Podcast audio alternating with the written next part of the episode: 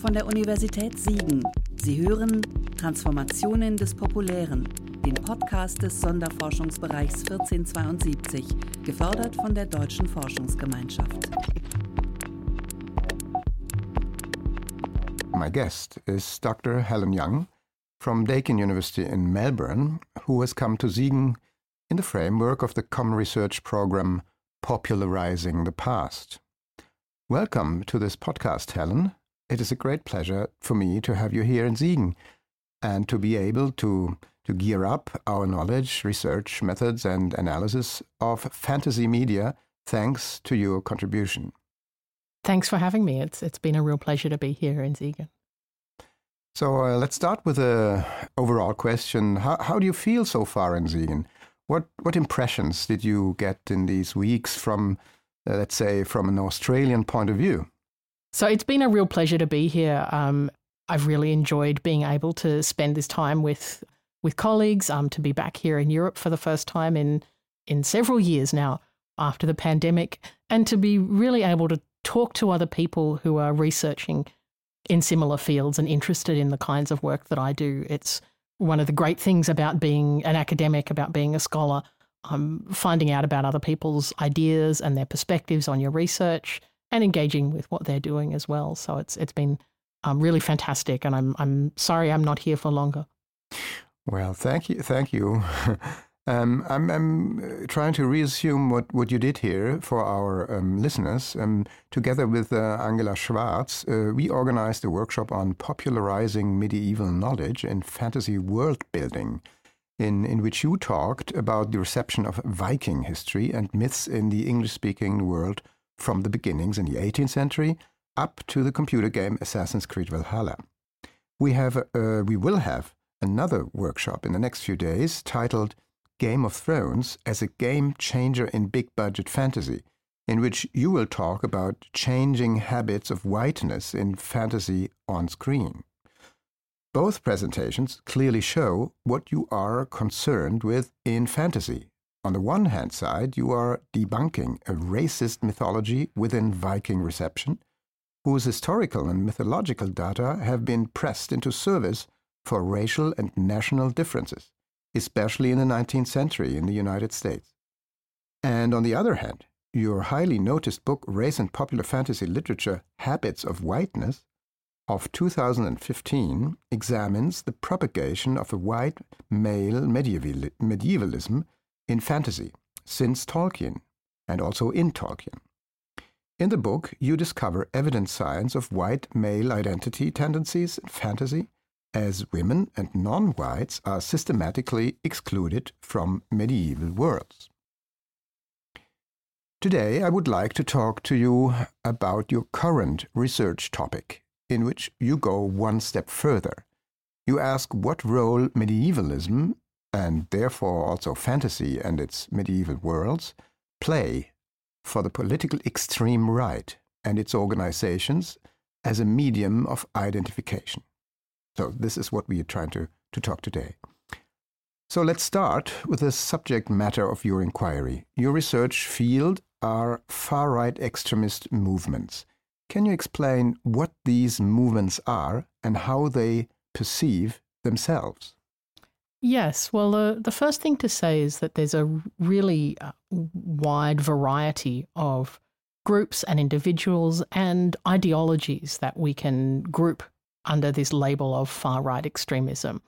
So, when we talk about the far right, uh, what we mean is that they're um, often often populist, although not always. Um, have authoritarian tendencies, um, tend to be racist or, or nativist. Um, and a really key point is they believe that some people are more important than others, and therefore they approve of social hierarchies. Now, the far right is connected to broader movements on the right wing, but they tend to have more fixed or more views on these these things, um, tending more towards the extreme, so quite rigid. Or, mm-hmm. um, and we can differentiate extremism from the far right more generally because not all the far right are extremists.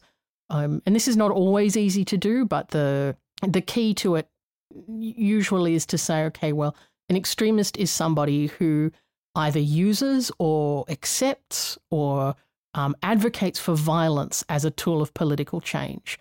Um, so we're not just talking about the kinds of people who commit terrorist acts, we're also perhaps be people who um, help in the organization of those things, who approve of them, or who use very violent language in, a, in an attempt to incite violence from other people or to denigrate those who they mm-hmm. who they think are less important or, or bad or in the wrong place or minority groups generally.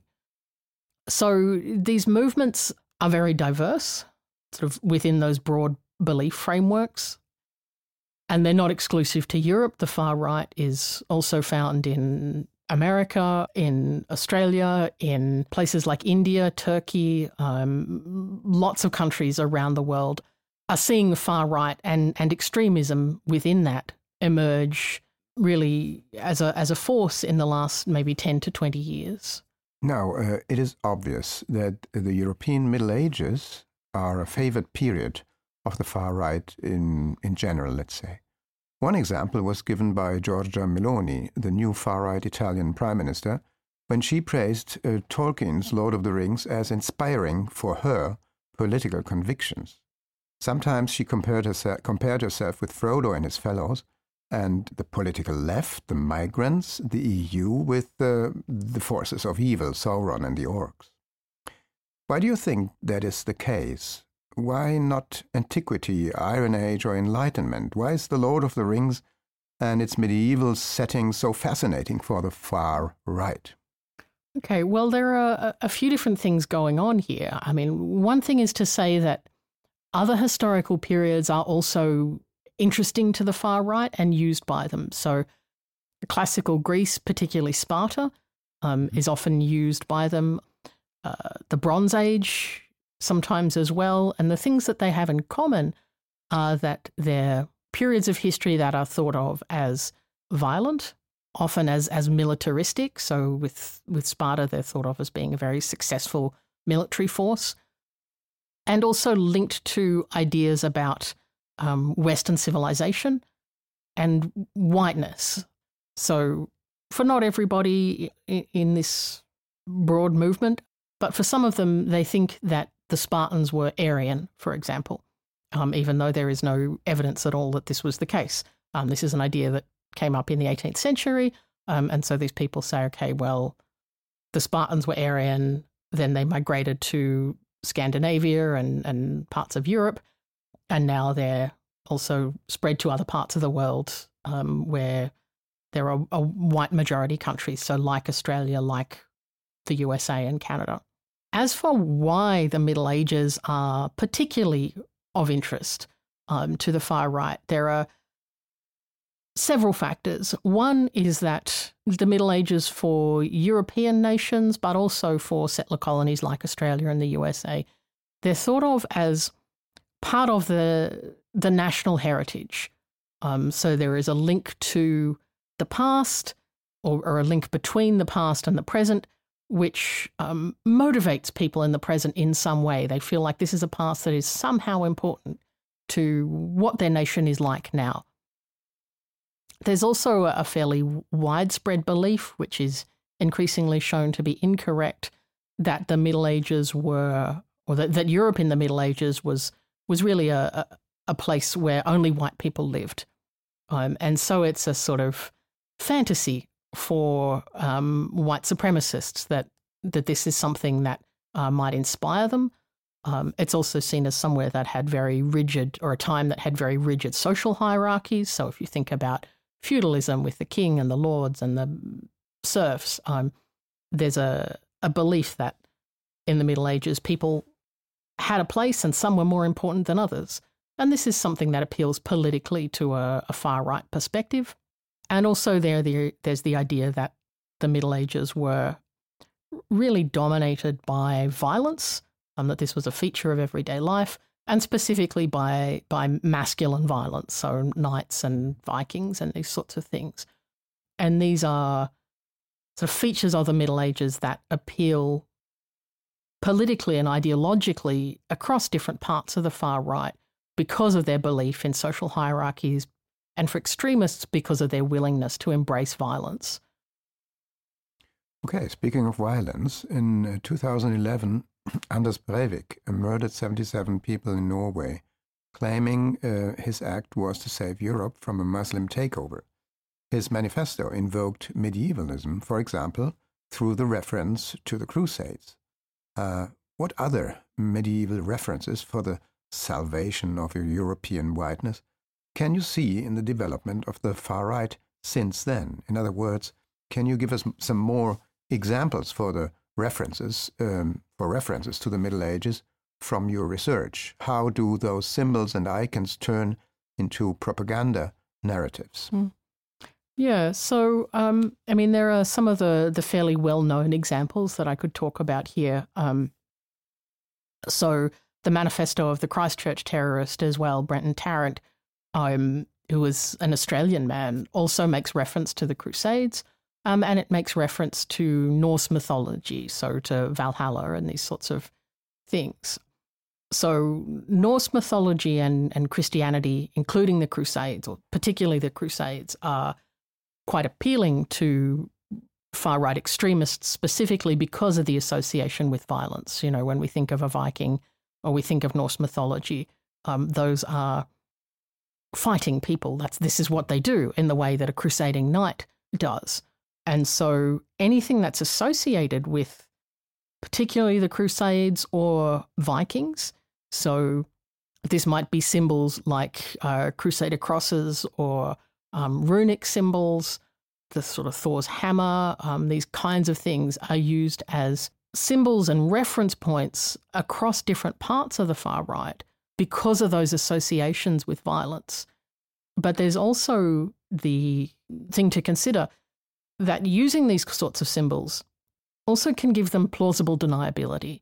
So, what I mean by that is, um, so for example, if if somebody uh, puts a swastika on their T-shirt or their manifesto or something like this, everybody knows that this is a recognizable Nazi symbol. Whereas if they use, say, a Thor's hammer or an Othala rune or something like this, they can say, actually, oh, we're not we're not neo Nazis, we're not violent, um, mm. We're just really interested in the Middle Ages because there are lots of people who are not far right extremists. Some are absolutely sort of on, on the left wing um, and very progressive, who are also interested in Norse mythology, the history of the Crusades, these, these kinds of topics.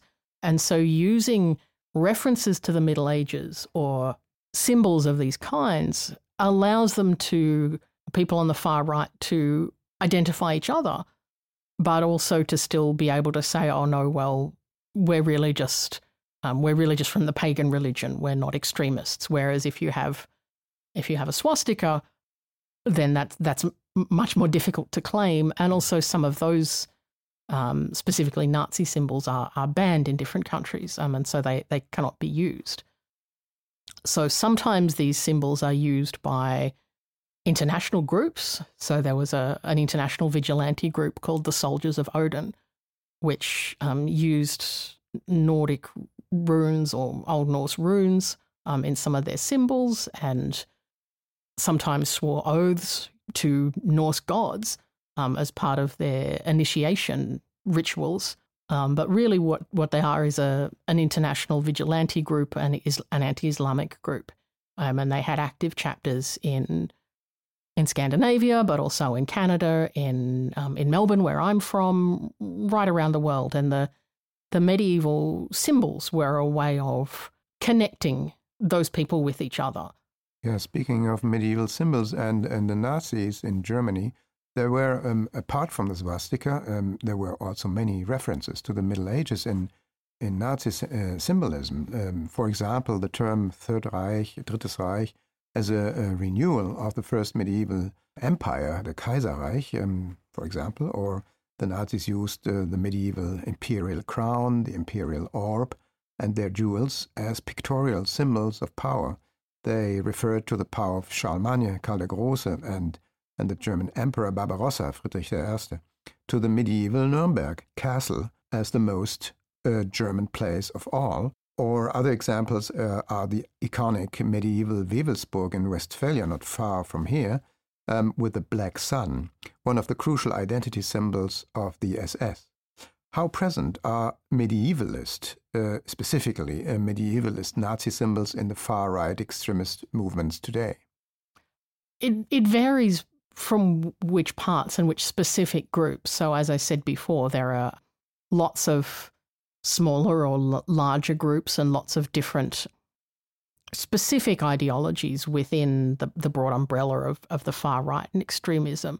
Um, so, those which consider themselves to be neo Nazis and and really follow the ideology of of National Socialism would often use specifically Nazi symbols, whereas uh, or, or, those that have developed from them. So there are variations of the black sun symbol that are, are used quite widely. They were used by the, was used by the Christchurch terrorist. It was also uh, worn by a terrorist who committed mass murder in uh, in Buffalo in the USA a year or two ago now. Um, so it's become quite a recognizable symbol that's associated or, or come from Nazism, which is now used quite widely across different groups. But there are also not all medieval symbols are, that are used by the far right necessarily relate directly to Nazism. In some cases, it's more a a general sort of association, particularly say with runic symbols, um, that they're a bit like things that were used by the Nazis, and so again, they sort of give some of that that deniability um, for them to be able to say, "Oh, well, when we're not Nazis, look, we're not using we're using this symbol that's our own, and it's related to our interest in the Middle Ages, which is not not the same." I, I think there's also aspects of the far right that um, certainly use Christian symbols, and the Nazis used these as well as as the sort of um, more pagan things associated with the black sun and the swastika. So I, I do think the that Nazism had a or has had quite a strong influence on the way that the far right use medieval symbols. That most of what the far right now does is at the very least influenced by how the Nazis used the medi- idea of the medieval, even if they're not subscribing specifically to that ideology or trying to, to link themselves to it um, in particular. Let's um, switch to another uh, movement. Uh, one of the most known organizations of the extreme far right is the International Identitarian Movement, which is uh, in Germany under observation by the intelligence service. Now, you argue in one of your papers that the Middle Ages are central to identitarian thought and rhetoric. Medieval topics and symbols are at the center of a narrative of distinctiveness, as you call it, which is exemplified by the culture of knighthood and chivalry and the epic poems of heroic deeds placed in contrast and conflict with what is termed dogmatic and repressive Islam. How do you close the historical gap between medieval epic and contemporary politics? The identitarians, how do they close uh, this historical gap? How can these constructions be explained today? Okay, well, there's again, there's a, a couple of things to say there. Um, the first is that for some identitarians, Christianity is not considered a European religion. So for some identitarians, paganism, mostly derived from traces of Norse religion are considered the, the sort of true expression of white European identity. Um, but for others who are more invested or more open to Christianity, or, or uh, you know, you could, one could be identitarian and Catholic, for example, mm. uh, tend to be more interested in the Crusades and the specifics of of knighthood and chivalry. But what they do is, or, or the way that they think about, say, a medieval epic, is to say that it is an expression of true white European identity and culture and society. And so, in these beliefs, they consider that that race as um, biological descent and and relationship is something that stays consistent over centuries, millennia, as long as the population sort of only only marries other people from this same race that they believe in. and they think that culture, so culture, so so medieval epic poetry and society, so the kind of social structures like feudalism, they consider that those sort of intangible things that are not biological at all. They they say that those things are representations of the essence of the identity that is passed through biological race.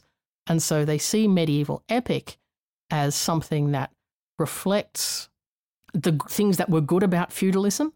So, you know, the, the warrior knight who might be perhaps defending against an invasion from what they call Saracens, so um, from Islamic peoples, who might be perhaps also defending, you know, a, a woman in distress, this kind of thing. They say that these are expressions of European identity that still exist, and that they say that white European men, if they're not being controlled by society, would naturally um, perform these kind of violent acts and uh, effectively have, have a new crusade to dr- to drive people who are not white from Europe, or for example, in the in the case of the Christchurch terrorist, from New Zealand, from a, a land that had previously been colonized by Europeans. Um, so they see these kinds of things as, or medieval epic poetry, as something that can speak to the present mm-hmm. um, and what they think should happen, even though it was written hundreds of years ago. And that would include also Christendom, because in the medieval epic, Christendom is a very strong ideology uh, against the heathen. And so, um, is that position uh, also uh, taken over by the identitarians in, in the name of European Christendom? Uh, yes, uh, is the short answer, and specifically by those who are themselves Christian or who mm. Who accept Christianity as a, a, a European religion. Well, let's talk a little bit about the roots and, and the history of, this um, thinking and um, of um, uh, the roots of racism um, linked to the Middle Ages. Even if there are uh, global ties among right wing extremists, most right wingers have a national or nationalistic worldview, and they use uh, the Middle Ages to get evidence for that. Um, this is a heritage of the 19th century, I guess when medievalism served for the process um, of nation building in Europe, uh, at least uh, in England, France, Germany, Belgium, but also in many other European countries with medieval roots. Nation was founded on medieval identification generators, such as language, blood, folk, and race.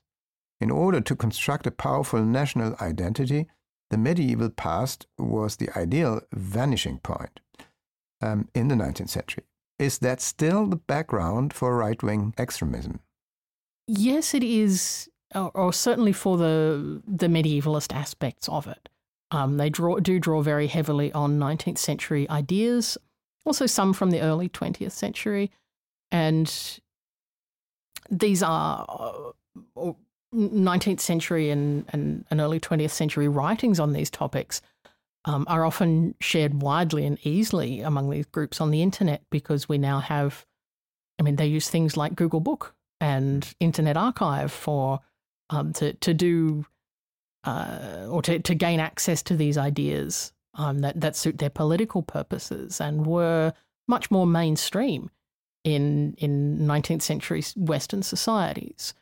Uh, now they don't only ground their ideologies in the Middle Ages. Um, so, as I said before, they draw on other historical periods, and they also are very concerned with the present and the future. So, a lot of the way that they talk about the past, whether it's medieval or another period, is in a, a sort of nostalgic way where they say, okay, well, there was this time and it was better and society was better and and our, our race was perhaps more pure and we as racialized individuals could do what we what we wanted in this time and they look to that as a, a model for what they want the future to be like.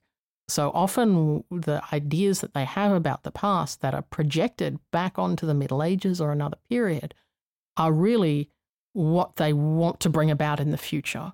Mm. Um, and so they say, oh, well, it was like this in the past. To try and justify and make their quite specific ideas about society and people and culture seem more natural. Um, like this is something that, well, the world perhaps should be like this because it was like this in the past. Well, no, it wasn't really like that in the past, but by claiming that it was, it gives their, their focus on the future a kind of legitimacy that it otherwise wouldn't have if they just said, oh, well, we'd really like the world to be this way. And how does nationalism um, and the honoring of the own nation cope with an European or international movement? You linked, if I understood you well, um, nationalism also with racism. And um, uh, as a product of the 18th and 19th century. Mm. Um, maybe you can explain that a little bit further. Yeah, okay. So, in the, the, late 18th and into the 19th century, and, and into the early 20th um, as well, mostly what we're, what people were talking about was specifically ethno nationalism. So, um, a, a racial nationalism where the nation was the people who lived and had lived for a long time within the geographical borders of a particular nation. Now, um, and somewhere like Europe, when you look back at the way national borders have moved, even in the last couple of centuries, those nations are entirely modern, made up. Um, you know, you could have a nation of Burgundy if you looked back to a particular period of the Middle Ages, but that's not that's not the nation that then emerged in the modern period. But during the 18th and 19th century, particularly for some of the larger nations, um, so England, for example, is the one that I can speak to most. What they said was, well, the English are part of a race that w- was called from the mid 18th century um, Homo europaeus. So they said, okay, there's one race in Europe, and it's white men, really, is who they were interested in. Um, but the different nations said, okay, well, we're a particular um, sub branch of that race. So for the English, um, this became Anglo Saxonism. Um, and they sort of said, okay, well, the Vikings and the Normans, they were related to the Anglo Saxons. The English are a race in their own right. Okay. And they're part of the European race, but they're also different to the French, the Germans, Italians, these so other ethno national groups. So their position was okay, that the big white European race was better than all the other races of the world. And at, at this period, there were four. So they talked about Europeans, Asian people, African people, and American people. Okay. And they said, well, Europeans are better than everybody else but we, the English, are the best of the Europeans. And this was used to justify, so for, for the English, the empire, to say, okay, not only the empire proves that we're better than everybody else because we have the biggest one now, but they also said, well, because we're the best race, we have a right to have this empire, to colonize other people's land and, and take it over but they also justified it by saying that, oh, well, we're the best people in the world, so it's our duty to do this. We should do this. We'll civilize all these other people who are not as good as us. And so this is how a specific ethno national identity kind of fits within that broader European racial identity. So, this ethno national identity um, is uh, big enough to uh, to include also medieval um, or more medieval uh, phenomena like feudalism or even also colonialism. Um, is that is that correct? Yes. So there are always in every different context, whether it's um, a national context or a historical context, ideas about uh, who is part of a race and what that race is like and therefore what it should do, um, and the things that can be justified through these kinds of concepts, um, they change with time and place. So an idea of whiteness is is different in Australia to what it is in, say, in the USA. But it's always about maintaining power. Um, and so it's related then to, to feudalism or to colonialism as um, social structures and ideologies that are, are also deeply invested in, in power relations and in control and these sorts of things. Well, let's uh, let's go back to your research um, on the use and abuse of medievalism by far-right ex extremists. Of course, not all medievalisms are taken by the political right. In reaction to big budget fantasy, there are angry discussions as to what extent the Middle Ages have been strictly white or not. Uh, is medievalism today a site of open contestation over identity and heritage? Yes, and it's it's also reasonable to say that it always has been. So even though for a long time and, and still in the present, um, the the idea of the Middle Ages is is or the dominant idea of the Middle Ages is as one that it has the social hierarchies, has the sort of white race, these kinds of things, as one that is appealing or acceptable to the far right. There have also been quite strong left wing medievalism movements. So, uh, William Morris in um, 19th century sort of socialism is a, a key figure here.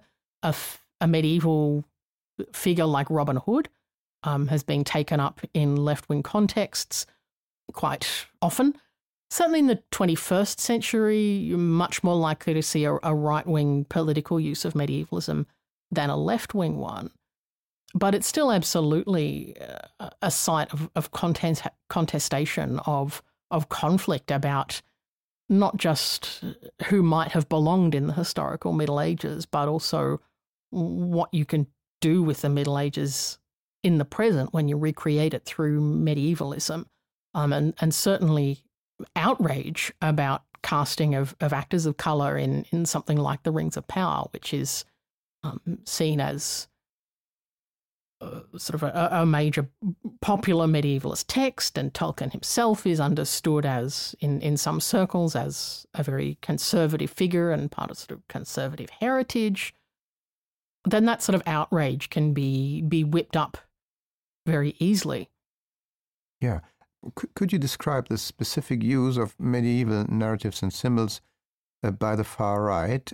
Is it is it really all about identifi- identification? May we call this utilization maybe popular, or do they rely, they, the far right, rely on an academic research when they identify with knights and Vikings? So it's it's all about eh, are they are they trying to um, uh, get a, a historic accuracy, or is it just a feeling of authenticity? I'm alluding to, to the difference between uh, scholarly and popular knowledge uh, we had in our last workshop. Mm. I think it's, it's fair to say that they use both. And it depends a little bit on, on what context it's being used in. So, in something like a the, the, kind of whipping up of outrage about characters of color in Rings of Power, we could say that's this is a, a very popular popular use. There's just a, a, sort of broad knowledge or a broad idea that the Middle Ages were probably, um, or this idea that the Middle Ages were mostly had white people um, in Europe, and that Tolkien somehow in his writings distills an essence of the Middle Ages into his fantasy world. And so this this popular idea is what underpins that that outrage um, and wide reception of that outrage as something that has certain grounds of legitimacy. Whereas in other contexts, sometimes they, they can be very willing to pick and choose from academic knowledge and to engage with academia in some quite significant ways um, when it suits them.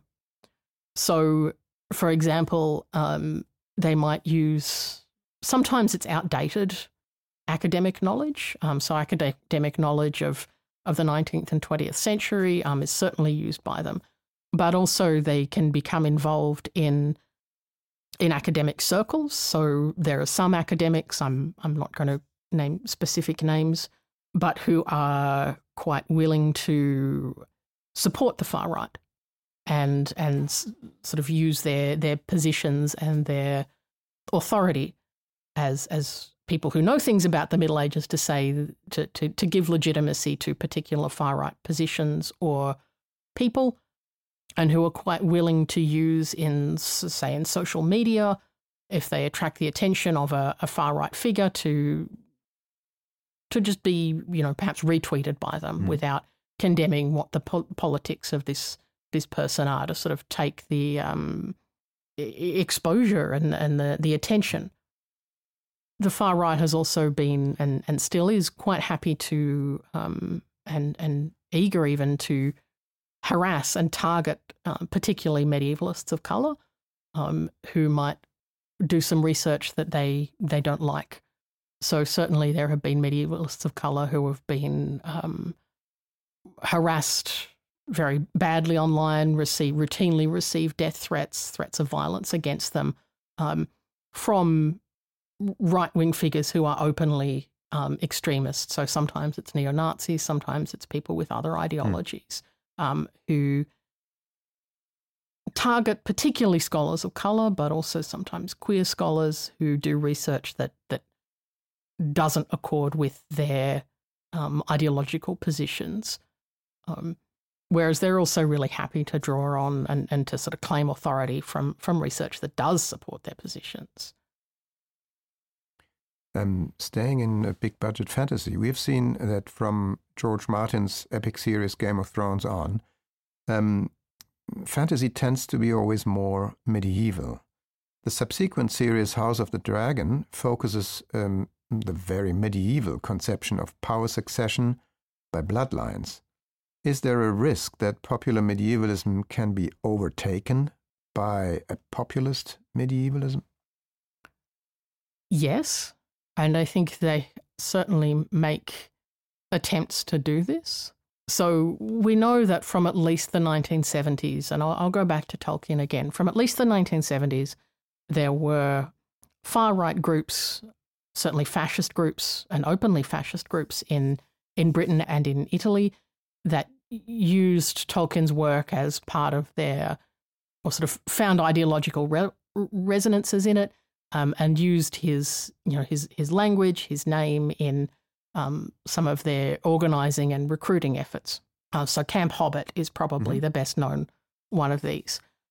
And so from that period, they engaging with medievalist popular culture and seeing it as something that belongs to them when it comes to something like, so Peter Jackson's films of Lord of the Rings were widely praised in far right media because they saw them as having um, a white aesthetic, as portraying a race war in which whites won. Um, some readings that I think Jackson himself has has quite clearly been not in favor of, but were were still there and absolutely available to to be found in those films. Um, and you can see in, in The Hobbit that um, Jackson started to, so there was a, a call for casting for extras that said that you, you could be a person of color and be one of these extras. Um, and this was one of the early sort of moments of outrage from populist far right. And certainly with Rings of Power, we saw this. This was a, a huge kind of global discussion that was originally driven by right wing media um, and there's a, an American re- researcher, Craig Franson, who's um, talked about this on his podcast, saying, well, this outrage about the casting um, is something that's that's really come out of perhaps borderline extremist media sources and then been taken up and come into mainstream media and, and, and become a, a huge story in itself. And I think this is an example of an attempt at popular populist medievalism at exerting pressure on, specifically on Amazon, obviously, in this case, um, and doing this in a couple of ways. So, one, by telling as many people as they could get their message to, and it, it ended up being a huge global audience that um, that this adaptation is a bad adaptation, that it's not worth watching, that it's um, so they attacked it sort of on, on commercial grounds as well as on these racial yes. grounds. Mm-hmm. and so try to reduce the audience for this show and make it less successful um, in the hope that it would then stop being made. And they could say, oh, yes, well, you know, it failed because it was woke, basically. So this was the attempt that was made around the Rings of Power and that has been made around other programs. So I think the same sorts of things were happening with Game of Thrones, with some of the casting there, and with other other other productions as well. So there's certainly an attempt by populist medievalism to overtake popular medievalism. At this point, I don't think it's successful, certainly not yet, um, because we're seeing over the last maybe five to 10 years kind of increasing numbers of actors of color being cast in these medievalist fantasies. Right. Now, there are still limits on the particular narratives that those characters sometimes have, but they're they're certainly present in a way that they weren't maybe 20 years ago. So in, in Peter Jackson's films, for example, there were no protagonists of color. Hmm. Um, there were orcs played by actors of color, but no nobody good. Um, whereas in Rings of Power, that's a very different situation. So what we're seeing is commercial production houses recognizing that actually casting actors of color is not just commercially viable, but something that gives perhaps a, a, boost to their audience. Because somewhere like Amazon, even though you know they make statements about um, diversity and equity and these sorts of things, and I I think you can say, well, yes, they they believe them to a degree. Their main purpose is to make money. And so if they were finding that these that shows that cast characters of color did not make money, they would stop doing it. Mm-hmm. Far right extremists are not at all popular in today's Western society. Um, on the contrary, they can be called unpopular, according to the terminology of our research group. Unpopular means, therefore, known by many, but also disliked by many. We have therefore the case of an unwanted or undesired popularity, which can be perceived as threatful. Now, if the right conquers and hijacks popular medieval narr- narratives, as in historical and fantasy fiction, in a more subtle way, can they use popular media as um, uh, political instruments and by that turn from unpopular to popular? In other words, do they want to hijack the collective memory of the Middle Ages in their interest? Yes, they do. This is one of the, certainly one of the things that they're they're trying to do with um, so with the the campaigns around Rings of Power that I just talked about. Um, whether or not they're going to be successful in that, I don't know, um, or on what scale they might be. But there's that's certainly their aim, and there there is a possibility. Um, you know, I said at this point, studios keep make keep casting actors of color, at least in part because it's it's clearly commercially viable. People will mm-hmm. watch Rings of Power partly because they've cast characters of color. Certainly, there were substantial parts of Tolkien fandom that that did so, but this doesn't mean it will always be the case. Um, and I think one of the things that is is challenging is, um, or that can be difficult, is, is challenging those sorts of far right narratives around popular media. Because on one hand, um, people think it's oh, it's just a TV show. What do you hmm why are you bothering to talk about this?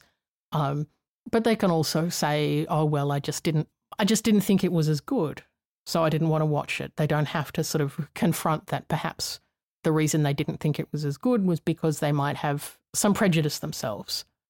And so some of these things are, as we said before, absolutely sites of. I don't really like the term culture war, but uh, this is one way of thinking about it. That these are um, potentially very powerful things, partly because of that popularity, because so many people know about them and are invested in them that when you start to use them to tell political stories, they can make connections with potentially with very large numbers of people. Okay. Uh, um, what should be done? What what can people like you and me, uh, teachers and university mm-hmm. lecturers, professors, do let's say, in their discussion of contemporary adaptations of medieval topics and data, um, how how should we deal with an ongoing popularization and sometimes selective propagation of the Middle Ages? Mm. Okay, well, there are a couple of things we can do, and as academics, even though there is in some parts of society some mistrust of institutions like universities, um, when we're in classrooms and, and as researchers, we are in a good position to be able to to try to do some things. So, um, one of them, if we're teaching medieval studies, is to teach this in a way that helps students understand that that kind of common, very shallow understanding of the Middle Ages as oh well, it was all about white men killing other people. Um, that this is that this is not true. The banal medievalism. Exactly. Mm. Yeah. So to to help students understand that this is not at all an accurate representation of a thousand years of the history of a whole continent. Um, so to, to to be drawing attention to the things um, and the medieval material that really challenges this, um, and this requires us sometimes to undo some of the um, habits of the disciplines that we we work in that developed in the nineteenth twentieth century. So we can address some of the the medieval history in our classrooms.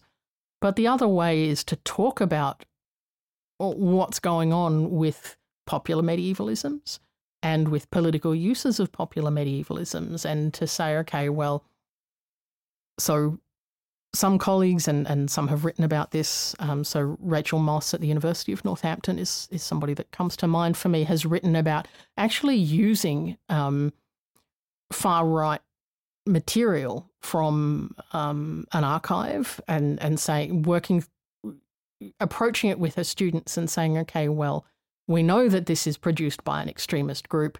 Let's have a look at um, how they're talking about the middle ages what sort of political and ideological positions they're embedding in this. So really approaching it as a matter of critical literacy. And so to help students understand when what it is that they're seeing when they encounter a far right perspective, an extremist perspective, um, and to be able to see how those are highly ideological pieces of communication that they're not actually, you know, authoritative, accurate descriptions of what the Middle Ages were like. Um, and I, I, think that's part of um, that. That's something that we as academics have an absolute um, duty and responsibility to to think about how we can do this in our these sorts of things in our particular classrooms and the disciplines that that we work in ourselves.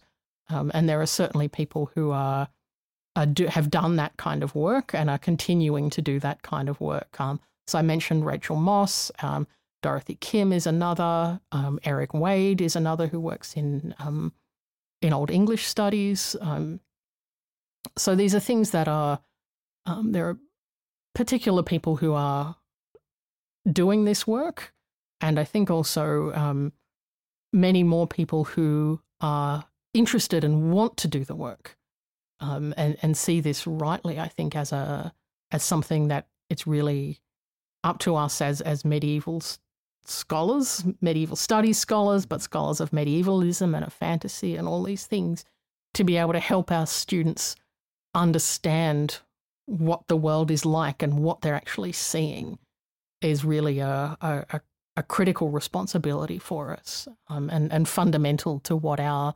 disciplines can do for our students. That's right. Uh, I agree. I agree. Thank you. Thank you very much, Helen, for this um, enlightening talk. Thank, thank you. Thank you so much for the opportunity. I've really enjoyed it. Thank you. Thank you.